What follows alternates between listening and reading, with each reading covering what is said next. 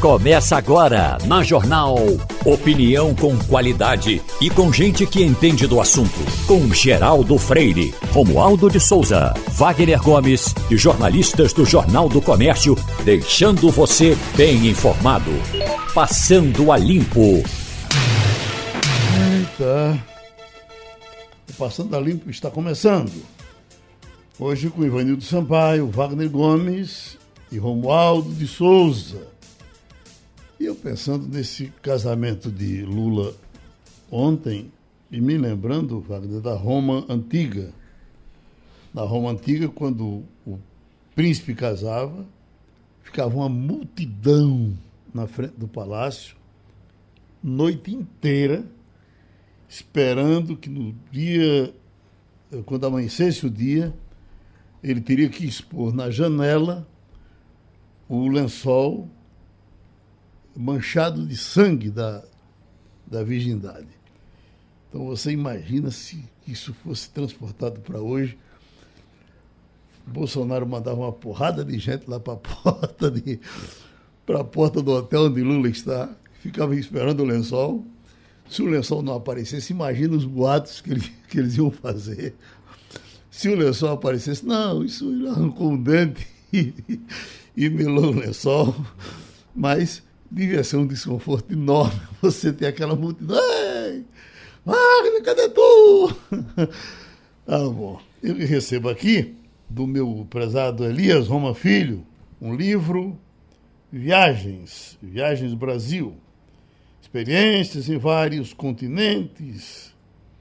O Helder Rumos da canonização, repercussão das pandemias da Covid-19.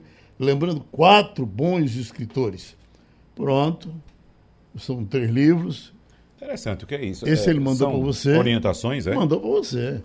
Obrigado. Entendeu? Elias Roma Filho, muito obrigado. Pronto.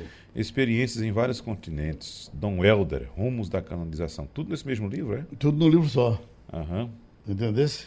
É. Tem quatro temas aqui, né? Uhum. Bom, Interessante. a, a, a, já começou a votação da lei seca no Supremo Tribunal Federal. E aí já teve o voto do ministro Fux, porque isso é um negócio que rolava lá há 13 anos, ou rola, porque está sendo votado ainda. E já veio o voto do ministro Fux a favor da lei seca do jeito que ela existe aí. Do jeito que ela está. É. Porque tem um questionamento que é bem razoável que seja feito, que você, em alguns casos, talvez você chupasse um, um confeito com alguma coisa de álcool, né? um remédio que você tomasse, poderia acusar. Não sei se chega a tanto, mas Não, chega é o que se diz por aí. Né? Acusaria que você estaria com algum álcool e não pode aparecer álcool de jeito nenhum ah, ah, no bafômetro. E alguém tinha a esperança que isso fosse mexer, mas o- essa é a verdade. Essa lei deu tão certo, essa lei pegou de um jeito que ninguém deve mexer com ela. Né? Geraldo, deu muito certo, Geraldo. Você tem ideia? Nos últimos 10 anos, o governo brasileiro economizou 75 bilhões de reais em tratamento de pessoas acidentadas no trânsito. Veja só.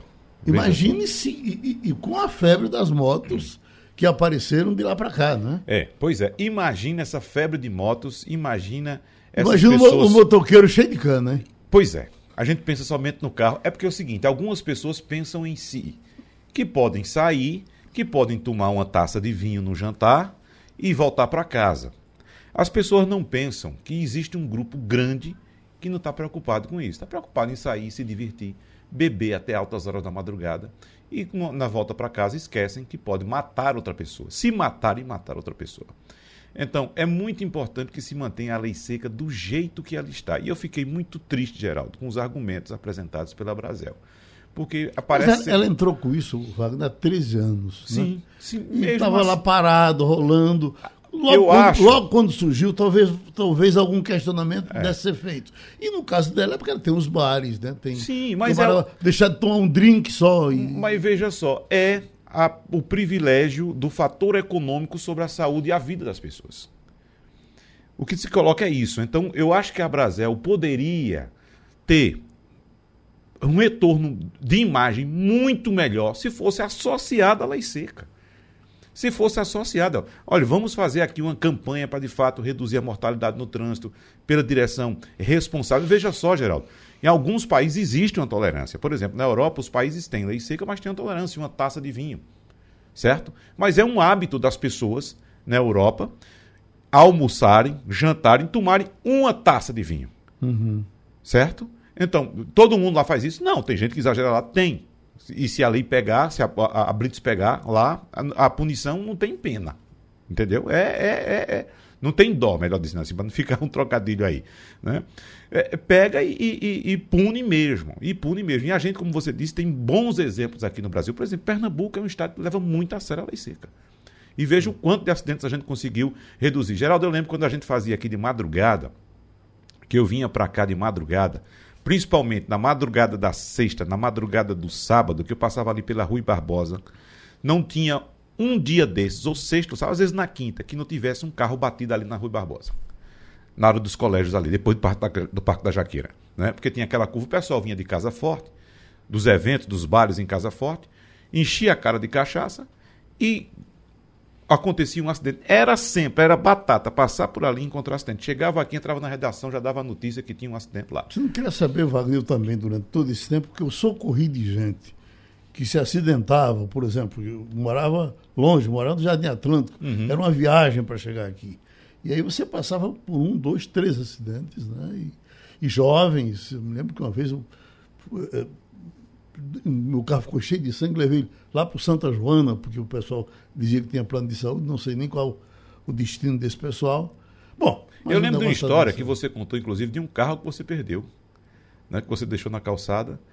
Acho que vinha um, cara não, cheio de, de cachaça não também. Foi na casa de Manzela. Um, um, um, não foi isso? É. Uhum.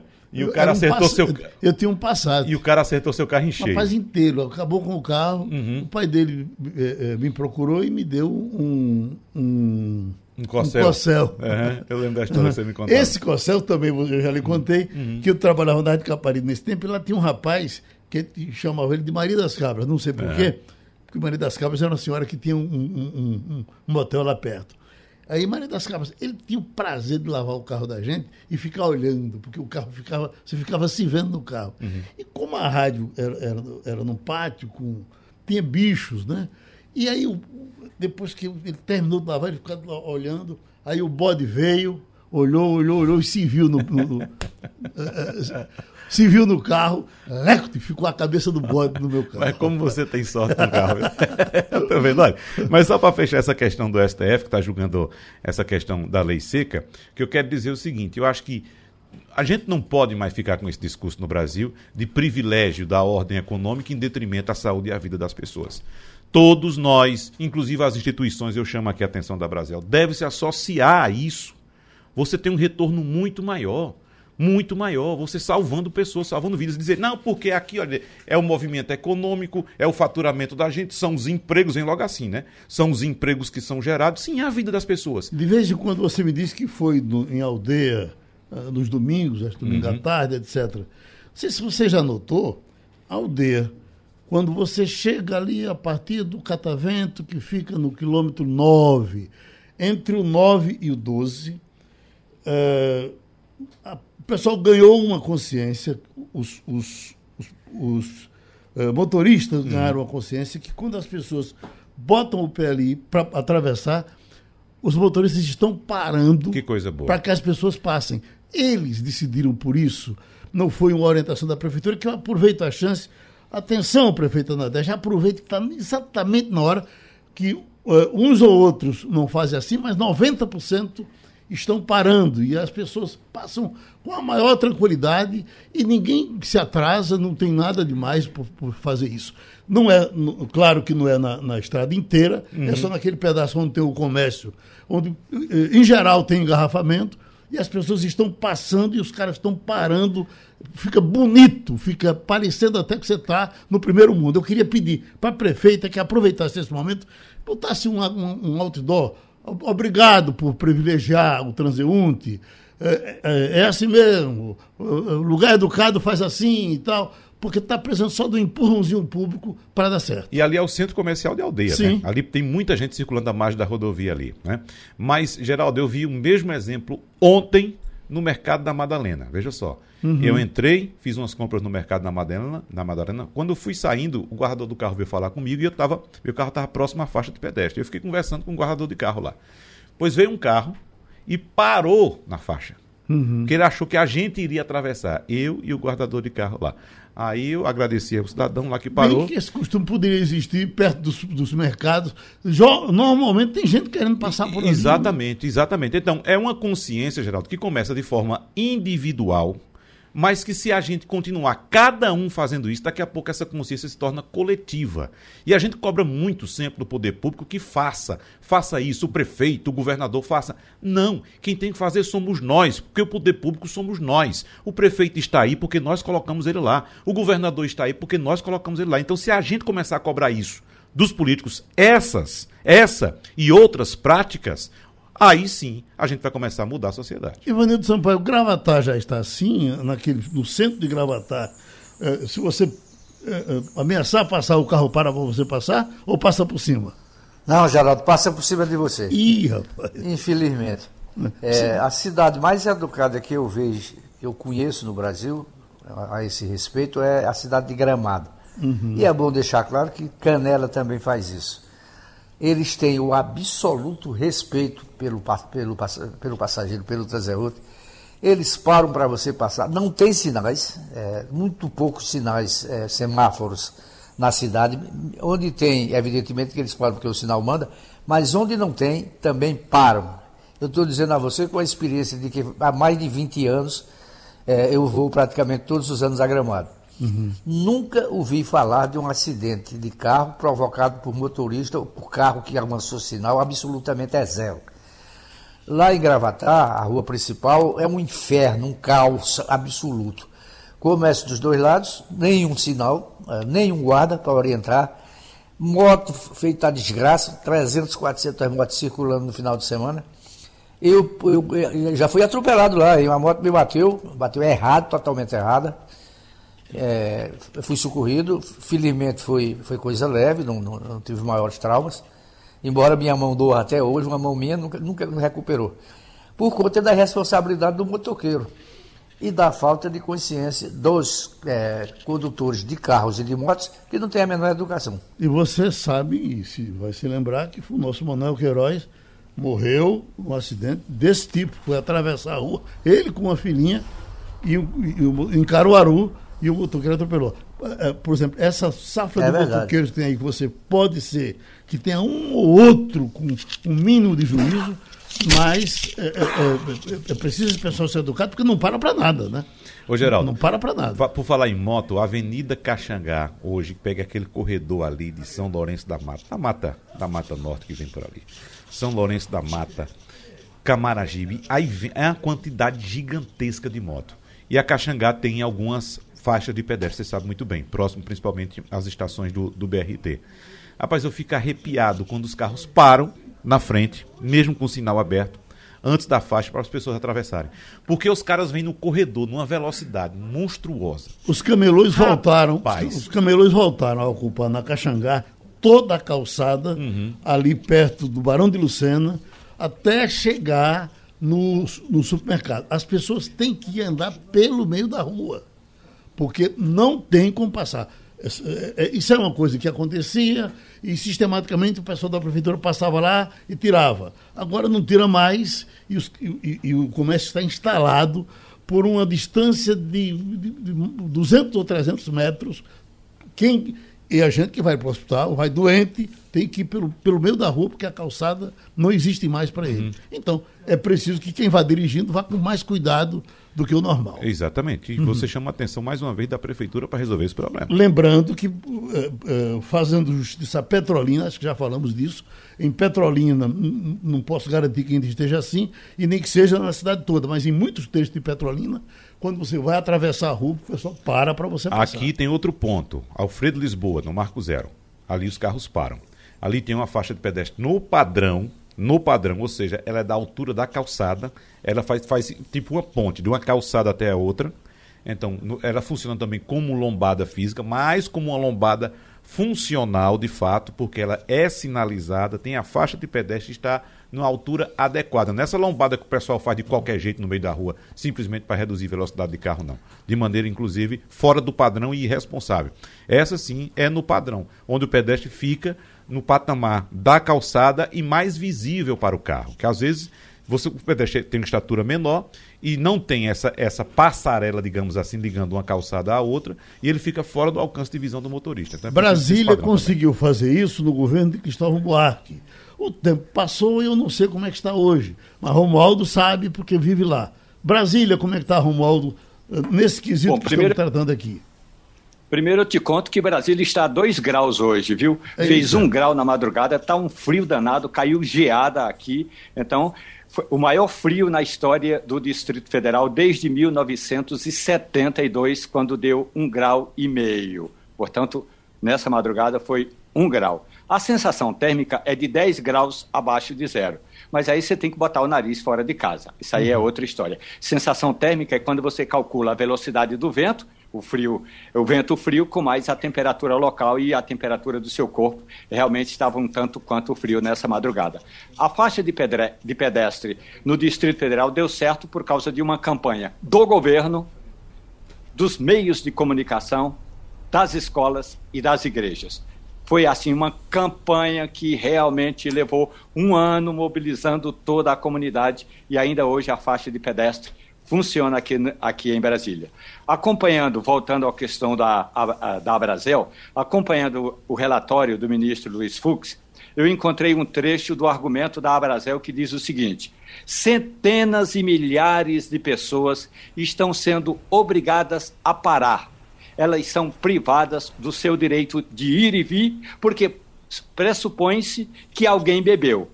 Em outros países, a polícia só aborda quem, há, quem está com indícios de, de que está fazendo alguma coisa errada. Ou seja, parece que para a Abrazel o que ocorre é o seguinte: o guarda fica olhando, aí se vem alguém com indícios de fazer zigue-zague para o carro. Hum. Blitz é desse jeito. É, fun é fundamental que continuem fazendo essa fiscalização, Geraldo. Estamos tentando um contato com Orson Lemos, diretor-geral do Tribunal Regional Eleitoral, marcou com a gente para as 9h15, estamos já passando a hora de conversar com ele e certamente ele vai é, facilitar o telefone, que no momento está dando sinal de desligado, né? Está indo para a caixa postal. É, mas esse assunto a gente não pode deixar de falar dele, Wagner, Romualdo, Ivanildo, que foi essa pesquisa realizada com mesários, tradicionais, históricos dos tribunais que prestam um serviço enorme às eleições no Brasil inteiro e deu um volume muito grande de mesários preocupados com os riscos que eles podem correr na próxima eleição. Uma coisa que eu não me lembro de já ter acontecido, mesmo em eleições meio violentas, como já tivemos por aqui. Esse medo do mesário de trabalhar. E ele disse que estão com medo, sim, por conta dessa polarização e do que pode chegar alguém na hora, da, da na hora do voto e espinafrar na mesa. Isso é uma coisa para se cuidar realmente antes que aconteça. Geraldo, eles estão cobertos de razão. De fato, a gente encontra. Todo mundo sabe como é que está. Basta olhar as mídias sociais, você sabe como é que está a polarização e a agressão, a que, a que ponto chega a agressão entre as pessoas. Imagine se em eleições passadas nós não já tivemos alguns episódios pontuais de pessoas fazendo vídeo, mostrando, olhe, votei em fulano e apareceu, votei em Geraldo e apareceu Romualdo, é. né? Aquela coisa toda. Então, imagina com essa disposição agora de dizer que está errado. Exatamente. Mesmo que não esteja, é. o que é que não vai, o que é que não estão pensando em fazer? E outra coisa, a gente está ainda no mês de maio. Imagina quando a eleição começar mesmo, a campanha eleitoral começar, esses ataques vão se intensificar e a gente, nesse meio, a gente tem simplesmente o presidente da República inflamando esse tipo de situação. Ivanildo, você já foi mesário, Ivanildo, alguma vez? Geraldo, não fui. É, mas já testemunhei não é, desavenças entre eleitores e mesários por, por coisas muito mais bobas, uhum. absolutamente uhum. desnecessárias, mas já testemunhei. Você imagina com essa eleição polarizada, com o presidente da República continuando a dizer que o sistema não merece confiabilidade, que o sistema é inseguro, que permite fraude, quando isso não é verdade, e como quando existe um monte de radicais é, que temem perder a eleição. Então, quer dizer, é preciso, é preciso é, que haja um policiamento muito forte, mas o que se teme é que as polícias também estão politizadas. Uhum. Nenhum policial hoje vota contra Bolsonaro, a grande maioria é bolsonarista. Então, segurança com quem? Uhum. É, o exército você não pode contar, porque não, faz, não, não, é tarefa do exército cuidar dessas coisas. Antigamente, é, se deslocava as forças do exército para o interior para garantir é, a segurança dos eleitores quando havia radicalização lado a lado, mas isso foi antes de 64. Então, é, é, é, muito difícil você prever o que vai acontecer nessas próximas eleições, nessas próximas eleições pelo clima de radicalização que existe hoje. Uhum. Eu, se fosse mesário, eu, eu, eu pediria para não trabalhar. Eu dizia, olha, arranja outro para o meu lugar que eu tenho filho e família para criar. É, é, Romualdo Souza, isso repercute aí em Brasília, essa pesquisa? Repercute. Ontem eu estive no Tribunal Superior Eleitoral e conversando com o secretário do TSE, a expectativa é de que o TSE vai fazer uma campanha, Geraldo, em breve, exatamente falando sobre a importância de você trabalhar nas eleições e recomendando a segurança dos trabalhadores, ou seja, dos mesários, eh, dos auxiliares, daquele pessoal que fica na porta e também do presidente da sessão. O Tribunal Superior Eleitoral analisa com é, com grande preocupação o resultado dessa pesquisa. Mas isso, eu disse ontem ao secretário Giuseppe Donadoni o seguinte: olha, isso me lembra o início da gestão do presidente Jair Bolsonaro aqui em Brasília. Sempre foi, isso foi, um, é, é, foi sempre um padrão principalmente é, no final do mandato do presidente Fernando Henrique Cardoso e quando começou o governo Lula, depois no primeiro mandato de Dilma, a imprensa ficar ali na porta do Palácio da Alvorada. Na gestão do presidente Jair Bolsonaro, foi criado um cercadinho para os apoiadores do presidente. Até aí, tudo bem. Acontece que o presidente jogava os apoiadores que estavam no cercadinho contra a imprensa. Aí, meu amigo, se não tem exército para te dar segurança, se não tem PM para te dar segurança, se o presidente joga os apoiadores contra a imprensa, ninguém vai ficar do lado do cercadinho. E aí todo mundo saiu do cercadinho, ah, desculpe, saiu do Palácio da Alvorada, não tem mais imprensa ali. É mais ou menos isso que está acontecendo, ou pelo menos o que a pesquisa aponta é algumas pessoas que estão inscritas para trabalharem como mesários nas eleições, eh, ou que estavam pensando em se inscrever para trabalhar como mesário nas eleições de outubro, temem que sejam abordadas dentro da sessão e, vai ter, e vão ter dificuldade de afastar esses arruaceiros da democracia. Ô, Geraldo, nesse, o doutor nesse... Orson Lemos ele já está na linha? Para conversar um pouco com a gente sobre isso, porque o senhor tem uma larga experiência nisso, né, doutor Osson? Sabe do serviço extraordinário que essa gente presta. Eu, eu conheço, eu tenho amigos que são apaixonados por isso, para ser mesário. Eu acho que é uma experiência muito positiva, né? Você passar o dia ali prestando aquele serviço e, e, e, e chega numa hora dessa, onde você veja, o camarada pode, podia ir para a praia, pode farrar, afinal de contas é um feriado, e ele está ali prestando um serviço gratuito, inclusive, não é? E pode correr esse risco de, de ser molestado por pessoas deseducadas ou, ou que estejam com o desejo só de tumultuar. Essa preocupação é sua também, doutor Austin? Bom dia, Geraldo. Bom dia. É uma preocupação que vem crescendo eleição após eleição não apenas por causa de votação de candidato ou polarização política, mas porque os eleitores, às vezes, o mesário tem que informar que o documento que ele trouxe não é válido. Aí a pessoa se exalta. Às vezes o eleitor fica impedido porque é, a, ele chega na sessão, ele não sabe qual é a sessão, aí está irritado pelo tamanho da fila, aí vem uma pessoa idosa e passa na frente dele e fica com raiva. Então, tudo isso é gerenciado pelos mesários já ano após ano. E o que acontece agora é a parte política, porque a pessoa fica na fila incomodada porque alguém vem votar com a bandeira, vem votar agarrado com o seu boné, alguma, alguma coisa, aí o outro começa a reclamar. Então, tudo isso deixa o clima tenso. E os mesários têm ficado com medo, porque na verdade a polícia não pode ficar dentro do local de votação, ela tem que ficar a 100 metros dele. E aí a polícia hoje militar já fica na porta da escola, já para tentar, já dizer se estou aqui. Então, infelizmente isso tem acontecido, não é de agora apenas, e os mesários têm tido essa preocupação há muito tempo. Então eu peço até à população para que se desarme, que vá participar da democracia, lembrando que está ali é um voluntário, com muita boa vontade, que foi treinado, e o que ele está cumprindo é a lei, é a norma que exige, que permite a vestimenta da pessoa daquela forma no eleição, pacífica e silenciosamente, sem se manifestar com palavras ou distribuir qualquer santinho. A partir de quando o senhor começa a chamá-los para.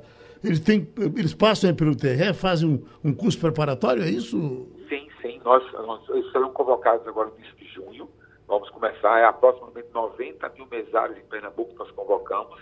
E depois eles vão passar treinamentos, qualificações presenciais ou de AD, para finalmente chegar o dia da eleição. Eles que são que preparam o local de votação, botam as bancas, as mesas, ligam a urna, quer dizer, a eleição, ela por lei não pode ter servidor na mesa de mesário. Uhum. Só pode ser voluntário. Então, eles estão fazendo a democracia acontecer e os eleitores e fica se exaltado que a fila demora, pessoas passam à frente são idosos e pessoas estão vestidas de, eh, de, com seus candidatos favoritos e o eleitor fica chateado ou ele é impedido de votar porque ele está sem a documentação correta. E isso tudo vai exaltando um ou dois ali e não existe lei seca, alguns chegam já alterados porque passaram o dia tomando uma coisinha que é normal, porém eles já vão exaltar também por isso. Então, tudo isso tem acontecido. E o mesário que passa por experiência, ele conta para os outros, então eles ficam com medo. Então, isso eu tenho que mostrar. Daremos segurança, sim.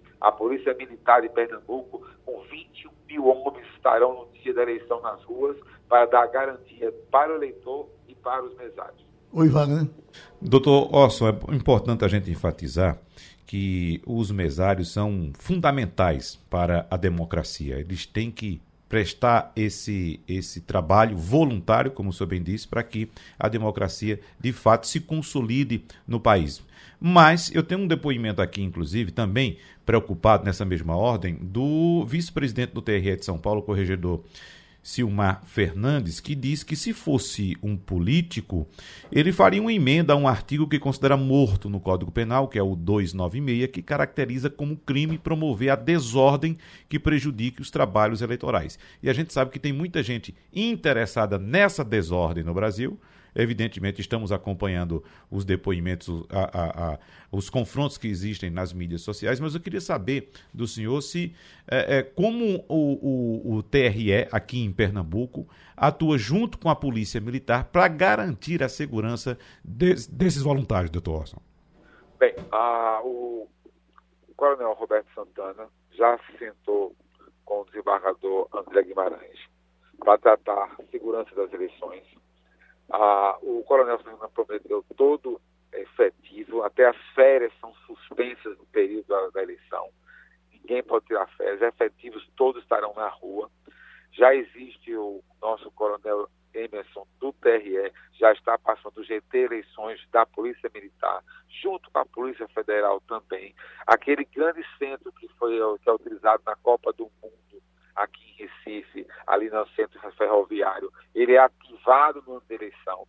E ali ficam todas as polícias, Forças Armadas, a BIM, toda a área de inteligência já está sendo trabalhada para coibir qualquer possibilidade de qualquer ataque à urna, qualquer ataque a mesário, qualquer ataque a qualquer prédio eleitoral. A integridade do servidor do eleitor já está sendo todas mapeadas e o presidente André está pessoalmente com o Coronel Roberto Santana atuando já né, para as eleições de outubro. Pronto, nosso agradecimento ao doutor Orson Lemos, diretor-geral do Tribunal Regional Eleitoral. Vamos para Portugal, abrindo o nosso espaço para a Europa. Antônio Martins, para conversar com a gente, trazendo os acontecimentos e as coisas que ele quer falar direto uh, da capital portuguesa. Mas, Martins, eu estou vendo uma informação que diz surto de varíola dos macacos, aí sobe para 14 o número de casos em Portugal. Quando a gente vai para o Reino Unido, vem a informação de que por lá surgiu essa hepatite misteriosa. E aí, uma coisa ou outra partindo da Europa, em questões de doença, o que na verdade isso era coisa de muito de terceiro mundo. Eu lhe pergunto, a Europa, em questão de saúde, está virando terceiro mundo? Bom dia, Geraldo Freire, bom dia, ouvintes da Rádio Jornal, bom dia, bancada do Passando a Limpo. Bem, a, mobilidade né, global. Imagine que o Reino Unido é também um hub de aviação, de muita gente chegando, muita gente partindo ali do Reino Unido. Obviamente que talvez não exista mais essa questão de doença de primeiro mundo, doença de terceiro mundo, se é que existe primeiro mundo, segundo mundo, vamos dizer assim. Mas assim, o que existe é que os casos hoje eles podem acontecer em qualquer lugar, ou podem ser detectados em qualquer lugar, como foi o caso da varíola de macacos no Reino Unido. Né? É, a diferença aí é como vai ser tratado isso, como vai ser controlado. Hum. Né? Que muitos países que não têm recursos não conseguem controlar da melhor forma possível, e os países que já têm recursos conseguem identificar com facilidade, conseguem controlar de alguma maneira. E o que acontece é o seguinte: começou no Reino Unido, começou no início de maio, o primeiro caso, e agora 20 casos suspeitos aqui em Portugal. Ontem foram confirmados cinco, hoje o número de confirmação, é, o número de casos confirmados chega a 14. Essa doença é uma doença rara, ela não é transmitida tão facilmente assim, precisa ter um contato realmente mais próximo da pessoa que está infectada para que a pessoa, outra pessoa também se infecte. É um vírus né, que causa dores de cabeça, causa febre, causa cansaço, causa é, dores no corpo e também algumas, é, alguns ferimentos né, no rosto e depois também no, nos membros superiores, nas mãos. Esses doentes aqui, em, as pessoas já foram confirmadas com a doença. A maioria é jovem, todos do sexo masculino, estão sendo acompanhados clinicamente. Não existe um tratamento para a doença, existe apenas uh, o próprio tempo, duas semanas mais ou menos, para que ela uh, vá embora. A questão agora é conter esse, esse surto, né? E acompanhar aí com os boletins epidemiológicos para que ela não se uh, espalhe ainda mais. Insistindo um pouco nessa questão, Martins, porque a Europa leva esse negócio de tratamento de saúde muito a sério. Por exemplo, a Inglaterra deve ter o melhor sistema de saúde do mundo. Se você vai na Alemanha, quase que empata. A Espanha, com todas as dificuldades que ela tem, tem um bom atendimento de saúde. Portugal eh, se coloca de que forma? Porque quando se fala dos Estados Unidos, você vê que a, a nossa colega que está lá, eh, eh, ela diz que, e todo mundo já sabe, que os Estados Unidos trata disso muito mal. A Europa cuida bem. Portugal está de bom tamanho? Veja, Geraldo, os Estados Unidos, como você estava falando, né, tem muita tecnologia, tem muito tratamento de ponta, muita pesquisa, mas não é universalizado. Né? Só quem pode pagar é que, é que pode ter acesso a isso. No caso de saúde pública, né, Portugal segue o modelo europeu e principalmente o modelo britânico, que é também a inspiração do Sistema Único de Saúde. Então, como tem um sistema, uma espécie de Sistema Nacional de Saúde em, no Reino Unido, também tem aqui exatamente com esse nome, Sistema Nacional de Saúde, o SNS, que, for, que tra, é, é, é, funciona mais ou menos nos mesmos moldes do SUS, né? Uhum. mas com muita ênfase no médico da família, cada distrito, cada conselho né, e cada freguesia, que são os bairros, tem ali o seu, a sua unidade de saúde, toda pessoa tem seu médico da família, toda família tem seu médico da família, então, isso é muito próximo, até porque as dimensões aqui são outras. Uhum. Né? Não é feito no Brasil. É, é, tudo muito localizado, é tudo muito da prefeitura e do, do que seria aqui do conselho, né, da Câmara Municipal, que é a prefeitura, e da freguesia, porque cada freguesia, cada bairro aqui tem a sua própria administração. E é, os, os moradores elegem esse presidente da junta. Né? E, e também o, o, os outros que vão ali com uma espécie de vereadores daquela junta. Então, isso ajuda muito a um controle maior do sistema de saúde, né, do centro de saúde da família. Depois disso, tem os hospitais regionais, tem os hospitais gerais. Então, de alguma forma, funciona muito melhor do que comparado, por exemplo, com os Estados Unidos. E o Brasil estaria indo nesse caminho se reforçasse mais ainda o SUS, que deu essa grande contribuição na época da pandemia. Né? Uhum. Tá dando ainda. Wagner. Antônio Martins, varíola dos macacos. Temos também hepatite misteriosa, chegando também aqui no Brasil, assim como já, já passou ou está ocorrendo ainda na Europa. Mas em Portugal já se fala numa sexta onda de Covid-19, ou seja, não terminamos a pandemia, pelo contrário, ainda temos ondas de Covid-19 e essas doenças novas chegando, né, Martins? Pois é, Wagner, a gente já viu aí o que aconteceu na China ultimamente, né, com lockdown novamente, em Xangai é, e aqui também aumentaram os casos. Né? É, o número de casos aqui chega a 33 mil por dia. é, e a previsão é que chegue no, ao final de, de, maio com 60 mil casos por dia. É mais, se comparado os cinco meses desse ano, mais do que o total de casos, se fosse somar tudo, que 2021. Agora, 2021 a gente estava parado praticamente, né? Estava indo em lockdown de outra maneira, é, as pessoas trabalhando em casa, muito teletrabalho, muita máscara, muito controle. O que aconteceu foi agora um certo relaxamento, né? As pessoas precisavam também é, conviver, com voltar um pouco à sua atividade, mas a gente vê que a gente não pode é, descuidar por completo, né? Se descuidar por completo. O que, que acontece nesse momento? Nesse momento, o, é, algumas pessoas estão é, lotando né, o sistema de saúde, principalmente as pessoas mais velhas.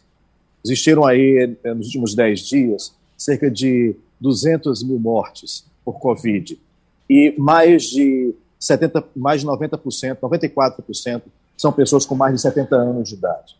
Né? Então, está é, tá pegando o pessoal mais velho, mais, mais uma vez, pessoal mais debilitado, né, no caso das mortes. Agora, se você comparar o número de mortes com o número de casos, você vê que realmente houve aí uma, uma melhora muito grande em relação à mortalidade dessa doença, né? Já não é tão grave quanto era antigamente. Mas mesmo assim, esses casos ainda chegam aos hospitais públicos, ainda lotam os internamentos. Não está naquela situação de, de calamidade, tudo, mas isso dificulta os outros tratamentos de outras doenças que já vinham sendo sacrificadas ao longo desses dois anos de pandemia. Então, essa é a grande preocupação das autoridades de saúde. Por enquanto, eles não é, pensam em recomendar, hoje a ministra da Saúde, Marta Temido, disse que não pretende avançar com testes gratuitos, a volta dos testes gratuitos aqui, que foram durante toda a pandemia, até mês passado praticamente, e também o uso de máscaras, é, que é, permanece apenas no transporte público e nas unidades de saúde. Na rua, nos locais fechados, nos eventos, as pessoas não estão mais usando máscara, quer dizer, não é mais obrigada a usar máscara, embora muita gente ainda use. Ivanildo Sampaio. Bom dia, Martins.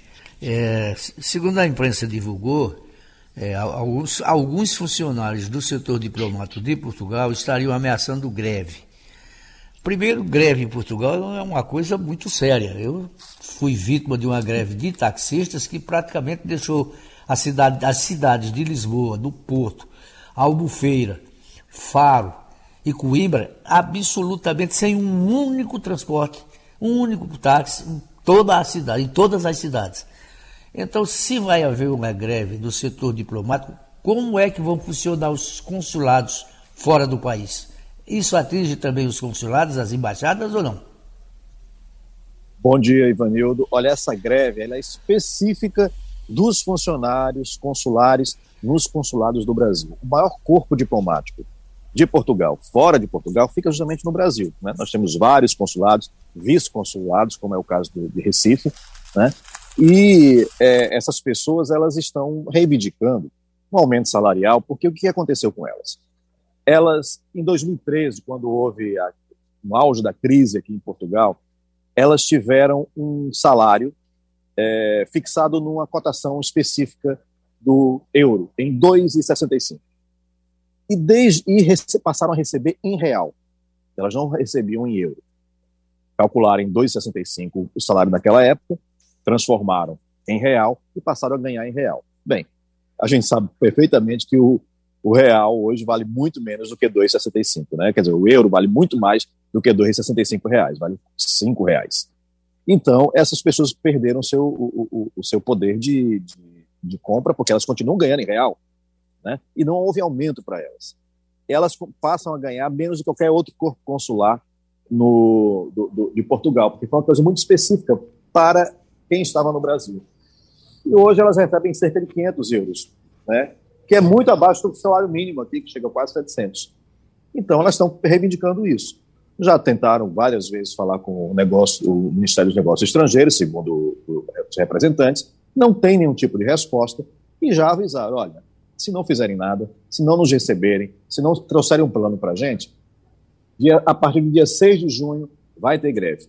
E olha que se parar realmente os consulados, se pararem os, se os consulados pararem de atender, de atender a partir do dia 6 de junho, por tempo indeterminado, vai ser um caos no Brasil, porque a gente sabe é o movimento que existe nesses consulados, principalmente em São Paulo. Né?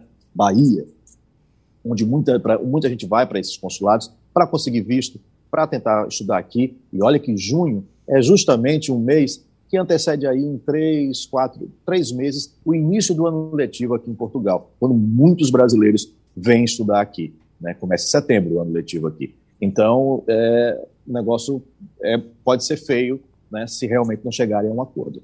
Pronto, o nosso agradecimento a Antônio Martins Neto, nosso correspondente de Portugal. Já estamos com o secretário de Saúde do Estado de Pernambuco, cardiologista André Longo.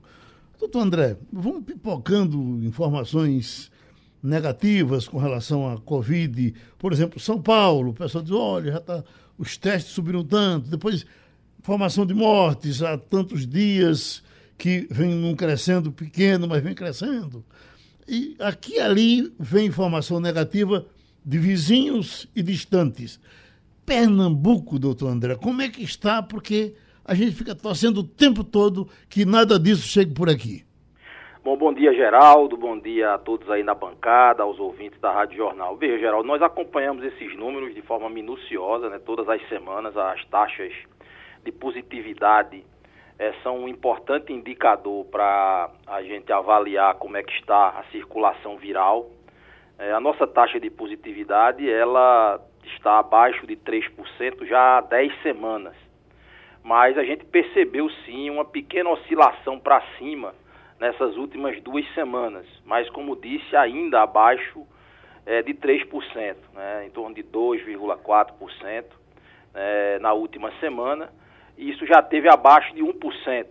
Então é uma pequena oscilação, ainda sem repercussão né, é, em número de casos graves, né, significativa, nem em número de óbitos. Mas é um processo, a gente sabe que a abertura, a maior circulação de pessoas, né, a retirada das máscaras, isso tudo contribui para que você tenha um maior, é, uma maior contaminação das pessoas, mesmo que ainda num contingente muito baixo. Né? E especialmente aumenta a nossa preocupação com aquelas pessoas que não se vacinaram, né? especialmente aquelas pessoas mais vulneráveis. Então, o reforço, Geraldo, para tomar a terceira dose para quem não tomou, né? e para tomar a quarta dose para aquelas pessoas acima de 60 anos, porque é, essas pessoas estão mais susceptíveis, continuam mais susceptíveis para adoecer de forma grave com a circulação é, ainda presente. Né? A gente tem sempre dito, a pandemia não acabou. Né? Ela está hoje, felizmente, por conta das vacinas, sob controle. Romualdo de Souza. Secretário, muito bom dia para o senhor. André Longo, a questão toda também consiste no, aqui no Ministério da Saúde, há um plano que ainda não está concluído de in, é, incentivar as pessoas com mais de 60 anos a tomarem a outra dose de reforço. Mas, por enquanto, está só no nível dos planos. E eu queria trazer um assunto especificamente para Pernambuco. Eu tenho acompanhado, secretário, pela imprensa, e aí me desculpe o trocadilho, o demorado eh, atendimento, prazo de atendimento ah, nos hospitais. O que pode ser feito para que essas crianças que estão com essa situação aí toda, eh, da é, da crise de falta de ar e tudo mais, para que elas recebam esse atendimento no prazo, secretário. O que, que pode ser feito? Bom, bom dia, Romualdo. Bom, nós estamos vivendo, sem dúvida nenhuma, o pior momento da pediatria na nossa história recente. Isso é demonstrado por números. É, não é só uma condição de Pernambuco, não é uma condição só do serviço público, também está acontecendo no serviço privado em Pernambuco e também está acontecendo em outros estados do Nordeste. A gente tem conversado muito com outros secretários. É de fato né, uma excepcionalidade né, que a gente está vendo dentro do nosso período sazonal. Nós temos um período sazonal de maior ocorrência de doenças respiratórias, é, que ocorre normalmente entre fevereiro e, e começo de junho. É, e é, nós nos preparamos para essa sazonalidade, tanto que duplicamos o número de leitos né, para esse público é, de 2021 para 2022. Nós temos 56 leitos de UTI para crianças é, com doenças respiratórias em 2021 e passamos para 116 atualmente. É, mas diante né, desta condição excepcional, veja, nós nos preparamos para o dobro, mas está acontecendo o triplo né, de ocorrências de solicitações de leitos. É, isso aconteceu na última semana, onde nós chegamos a ter 150 solicitações de leitos de UTI.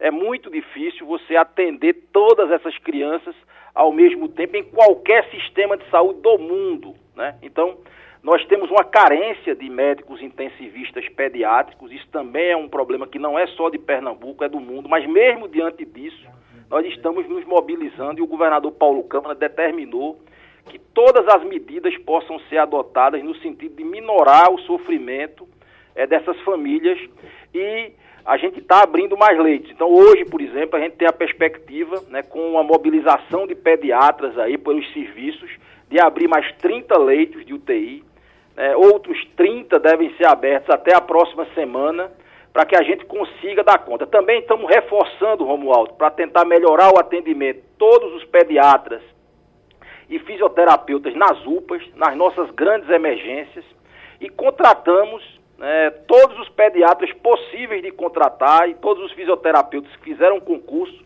saiu ontem no Diário Oficial, tudo isso no sentido da gente é, enfrentar da melhor maneira possível esse novo desafio da saúde pública agora no campo pediátrico. Estamos contando com o apoio dos órgãos, como a Sociedade de Pediatria de Pernambuco, que inclusive tem feito recomendações específicas para esse público infantil.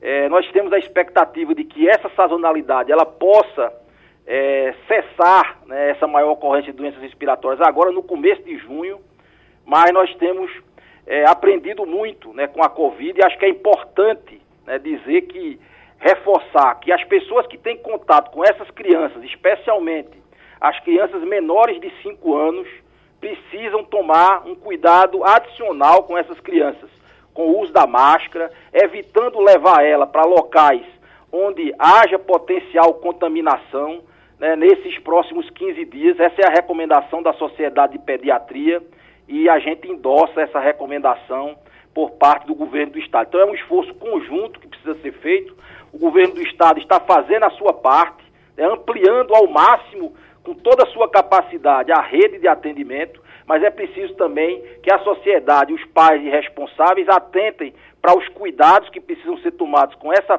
essas crianças nessa faixa etária menor e reforçar também, como reforcei para a Covid, a necessidade de vacinar essas crianças.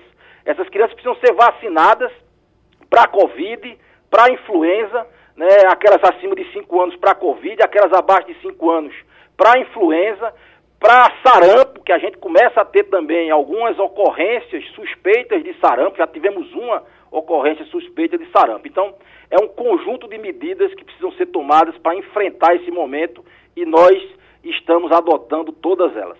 Então vamos fechar nossa conversa com Wagner Gomes, que é pai de primeira ninhada, né, e fica acompanhando no começo se falava da preocupação com os velhos, né? E agora estamos numa preocupação em cima das crianças, dessa faixa que a gente precisa cuidar dela, Wagner. Hum. É, eu queria saber do secretário, nesse aspecto, secretário, se de fato a, a faixa etária que mais preocupa é essa abaixo de 5 anos, ou não existe uma faixa etária assim que esteja mais suscetível a esse momento agora é, preocupante, doutor?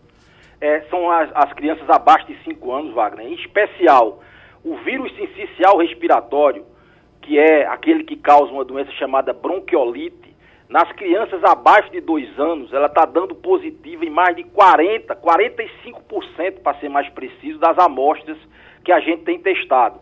Esse é um vírus que pode potencialmente causar quadros graves nessas crianças menores. Então, em especial, abaixo de 5 anos é, é o, o, ponto de corte principal, mas abaixo de 2 anos, quem tem criança abaixo de 2 anos, nesse momento, tem que ter um cuidado especial e uma preocupação especial com o comportamento e para onde vai levar essas crianças. Ou seja, então é preciso, doutor André Longo, reforçar que não só as crianças, mas também quem cuida dessas crianças deve manter os mesmos cuidados que aprendemos a ter durante a pandemia. Ou seja, lavar as mãos, usar álcool em gel e máscara principalmente, né, doutor André? Perfeito. Essa, essa é a recomendação hoje da Sociedade de Pediatria de Pernambuco, endossada pelo governo do estado. Os adultos são muito responsáveis, mais responsáveis ainda nesse momento né, para evitar que essas crianças tenham contato com esses vírus. Há muitas crianças adoecendo ao mesmo tempo e a nossa capacidade de atendimento, tanto no serviço privado quanto no serviço público, hoje está muito difícil. Então, nós estamos mobilizando todos os pediatras possíveis, todos os intensivistas possíveis para emergências, para terapia intensiva, mas é preciso que a sociedade atente para este momento de dificuldade. Outra vez ouvimos o secretário de Saúde de Pernambuco, André Longo. Muito obrigado e terminou Passando a Limpo. A Rádio Jornal apresentou opinião com qualidade e com gente que entende do assunto. Passando a Limpo.